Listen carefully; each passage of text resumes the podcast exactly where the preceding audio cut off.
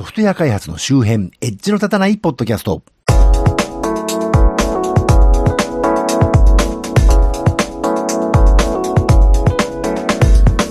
どうも、コンピューターで楽しいことをしたい人、そして、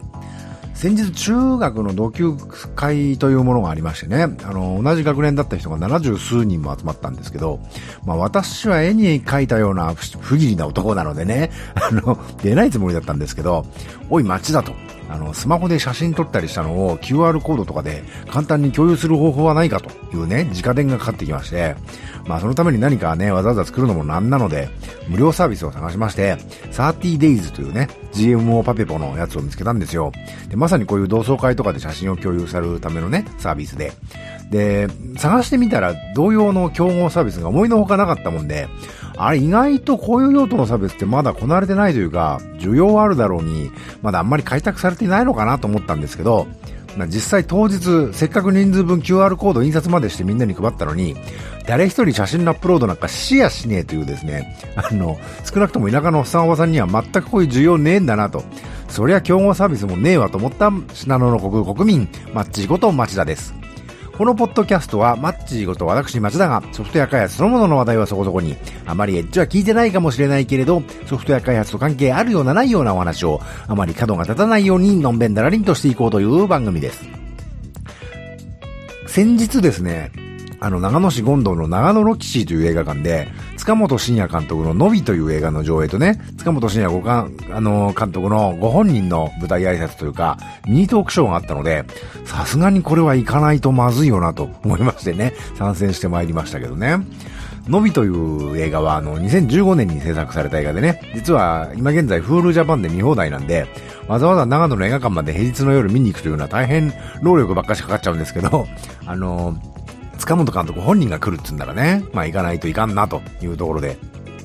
どうやらお客さんの中にはわざわざ新潟から駆けつけた人もいるみたいなんですけどね。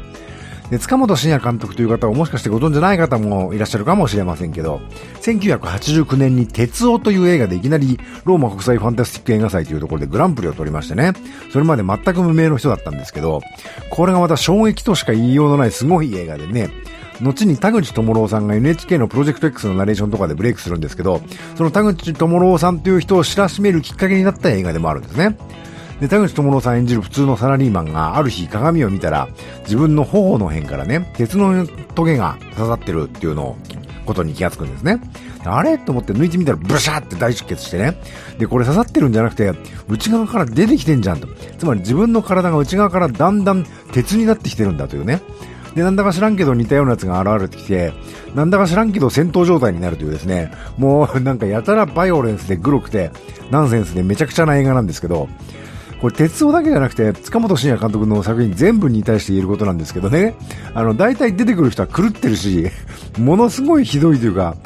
路悪的な暴力シーンがあるし、まあ、強烈な映画なんですけどね。なぜか見た後爽快感があるというですね。いや、自分もああいう暴力をしてみたいとかそういうことは全然思わないんだけど、なんか、あれ元気出たぞっていうね、そういう変わった映画を作る人なんですね。この感じってのは、いわゆる他の監督の映画ではちょっとないと思うんですよ。例えばヤクザ映画を見て、見たこっちまでなんか強い人になったような気になっちゃう感じとも、またちょっと違うというか、あの、強いて言えばタランティーノのね、映画もちょっとそういうところあるけど、ちょっとここまではっきりとそういうところはないと思うんですね。どちらかというとなんかオタクがなんかレアなもの見せられて嬉しくなっちゃうみたいな感じだとは思うんですけどね。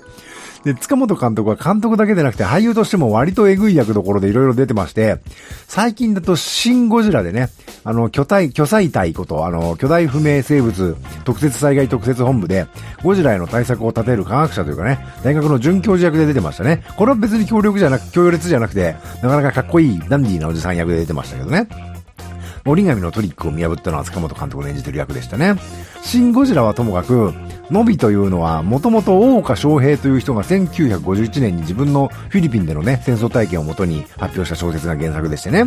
まあ、極限状態に置かれた兵士たちがお互いを騙し合ったり、殺し合ったり、しまいには食べ合ったりしてね、なんとか生き延びようとする。まあそういうね、なんていうか人体がぐちゃぐちゃのバイオレンスというかね、もう、そういうレベルですらないというかね、かなり強烈な映画でしたね。この映画が結構なインパクトで最初に作られたのは2015年なんだけど、3年目の今年も日本各地で上映されていて、塚本監督もあちこちお呼びかかってるというのがね、現在の状態のようですけど、原作の大岡周平という人も、あの、うるさ型のとんがった文学者なんで、どこまで実はベースで書いてるのか実はよくわからないところがあるんですけど、まあ、塚本監督がね、独自に、あの、フィリピンで従軍していた人たちのところをね、取材とかして、その頃の話を反映させたりしてるそうなんで、まあ、だいぶ真実味のあることだとは思うんですけどね。そういう意味では、あの、この番組でも前に大絶賛させていただいた、この世界の片隅にと、ある意味近い映画かもしれませんね。まあ、表現方法は正反対なんですけど、まあ、どちらも制作予算がほとんどなくて、監督が資材を投げ打って制作していてね、で、公開からだいぶ経つのに未だに全国から反響があるというね。で、この日長野の岸に来ていた観客の人たちも、この映画が終わってからもシーンとしちゃいましてね、あの、監督への質疑応答をね、っていう話になった時にも、何人かの方は明らかに取り乱してらして、これ単に緊張してらしただけかもしれませんけど、まあ結構なインパクトだったと思うんですよね。もうかなりどもって喋ってる方とかもいらっしゃいましたんでね。で私なんぞはね、あの、やっぱりこれだけ残酷でひどい映画なのに、見た後は嫌な気持ちが残らないというか、むしろスッキリするのはさすが塚本監督作品だと思いましたとか言いたくてしょうがなかったんですけど、あの、会場は、あの、反戦ムードだったんでね、さすがにこれは言っちゃいかんやつだなと思って自粛しましたけどね。あの、実際この映画の中でちょっと笑っちゃうシーンがいくつかあったと思うんですけどね。なんか笑っちゃいけないムードになってましたね。で、実はこの、え長野ロキシーという映画館、もう一つね、あの、長野松竹相生座という映画館と繋がってましてね、まあ、同じ建物と言っていいと思うんですけど、経営者も同じ方なんですけどね、その相生座の方は日本最古の映画館の一つであろうと言われてまして、明治25年に善光寺の精進落としの花町である繁華街のど真ん中にね、歌舞伎なんかを上映する劇場として始まって、明治30年に長野県内にで初めて活動写真の上映が行われたところだと言われておりましてね。で、実は以前、塚本監督がプライベートでご家族と旅行に来られた時に、あの、そういう珍しい映画館だってことをご存知で、ひょこっとやってきて、建物の写真を撮っていかれたんだそうで。で、その時にね、まあ映画監督である自分が映画館に来て何も言わずに帰るのもなんか悪いかなと思って、劇場スタッフの方に声をかけてね、で、このアイオイザーというかロキシーって、まあこの会話ではではね、ちょっと変わった映画をかける まあ劇場ですから、当然塚本監督のことはご存知でね、えー、塚本監督がって感じでちょっと大騒ぎになったなんていうエピソードも紹介してらしてね、大変興味深かったですけど、このアイオイザというガロキシーでは現在戦争映画特集ということでね、まあ反戦的な意味合いの映画を特集上映されてまして、このノビーの上演とね、あの、塚本監督を招かれていたのもその一環ということのようで、まあ意欲的な面白いことやられてて、まあすごいなと思うんですけどね。ただちょっとこれ別に批判というわけではないので、ご勘のないようにしていただきたいんですけどね。あの、一つの方向性の意見を重点的に取り上げるというのは、どうしても政治的な意味合いをはらんでしまって、ちょっとドキドキするなというのは、まあ個人的にあります。このノビに関してもね、この映画に関しても、塚本監督が政治的な意図は一切入れてないって言ってたしね。実際僕もこの映画から政治的なものは感じなかったんで、まあ、この映画の話というよりはね、あくまで私にとっての一般論なんですけど、あの、最近政治的な発言っていうのがかなりされていると思うんですよ。それこそ床屋聖団じゃないですけど、ツイッターとかフェイスブックとか開いてね、政治の話を磨けない日というのはまずないと言っていい状態だと思うんですね。で、これはいいことなのか悪いことなのかという議論が、まああって、今や18歳から投票権を与えられるようになりましたからね、政治のことを考えるのはいいことだと言われていますけど、私は単純にみんながそういう話してるんなら面白くないなと思うんですよね。あの、実は戦争反対とかって分かりやすいんですよね。分かりやすくて、あの、今の体制がダメだとか、安倍首相やめろとかいうのはね、とっても分かりやすい。分かりやすいから安心できるんですよね。反体制っぽいことを言う人っていうのは、実は見ていて大変安心感のある人なんですよ。安全な人なんですね。反感びいきというか、まあ体制についてはあんなのダメだと言っておけば、ある程度格好がつくわけで、そういうことを公に言える程度に自分のいる社会は平和で安全で自由なところだと思うことができるわけです。むしろ体制を支持するようなことを言う人というのがね、見ていてハラハラするんですね。結構ね、Facebook とかにいるんですけど、やばいぞ、この人危ないぞと、怖いぞっていうね、あの、実際体制側の人が文句のつけようがなく素晴らしいなんてことは、どの国のね、どんな社会のどの歴史にもあるわけがないわけですから、それをね、人前で肯定する発言をするというのは、結構危険な感じのね、ドキドキする人だと思うんですね。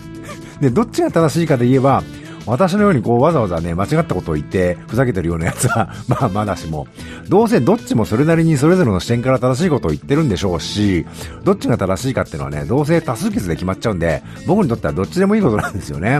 どちらかというと、体制に反することというか、反対するようなことを言ってる人より、体制を擁護したり賛成したりしてる人の意見の方が危ないというかね、怖い感じがして、聞いてて面白いとは思うんですけどね。まあそんなこと言ってるくとね、それこそ世の中どこ行っちゃうかわかんないので、こういう馬鹿げたこと言ってるのは私ぐらいでいいとは思いますけどね。というわけで、だいぶ外れた話をしましたけど、まあ、私が個人的に政治の話をしたくないのは、大体みんなが同じことしか言ってないから面白くないっていうだけのことなんですけどね。で、まあ話は戻しまして、あの、塚本監督って自分で撮る映画もちょっとそういうね、狂ったような映画が多いわけで、まあ人の映画に出る時もゴジラの博士みたいな、まだ、あの、かっこいい普通の役の方でね、やっぱりちょっとおかしな役が多いと思うんですけどね。で、風貌もやっぱりちょっと怖い人って感じだったんですよね。で、この前生で見た塚本慎也監督は大変ダンディーで、やべえな、かっこいいなと思いましたよね。あの、シン・ゴジラに出られた時のイメージでしたけどね。もうお年を召されて、まあ、だいぶ、あの、雰囲気丸くなって、すごいかっこよくなっちゃってね。で、塚本監督が書かれた書籍にも、あの、買いまして、サインなどしてもらいまして、大変嬉しゅうございました。というわけで今回は有名人を見てきたというですね、大変単純なお話でございましたよ。えー、というわけでこの番組は Apple の iTunes、Google の Play Music に登録されております。お手元のスマートフォンのポッドキャスト機能でこの番組を登録いただきますと、最新エピソードが公開時点でお知らせされたり、ダウンロードされたりで、えーダウンロードできたりするようになります。この番組の Twitter アカウント及び Facebook ページ、そして Google プラスページがありまして、この番組で取り上げるかもしれないネットで見かけた気になるニュースのご紹介などをしております。もし気が向いたらフォローなどしていただければと思います。Google プラスのページがどういうわけかね、思ったように動いてなかったんですけど、最近動くようになりましたのでね、えー、お願いしますね、ということで。またこの番組と同じ内容のものを YouTube にも上げています。えー、もし、ポッドキャストあんまり聞く習慣ないんだよねっていう方は、そちらもしよければ、そちらもお試しください。Twitter、Facebook ページ、Google プラスページ、YouTube チャンネルはこの番組の配信サイトからリンクが貼ってありますのでご参照ください。というところで今回はここまで。ではまた。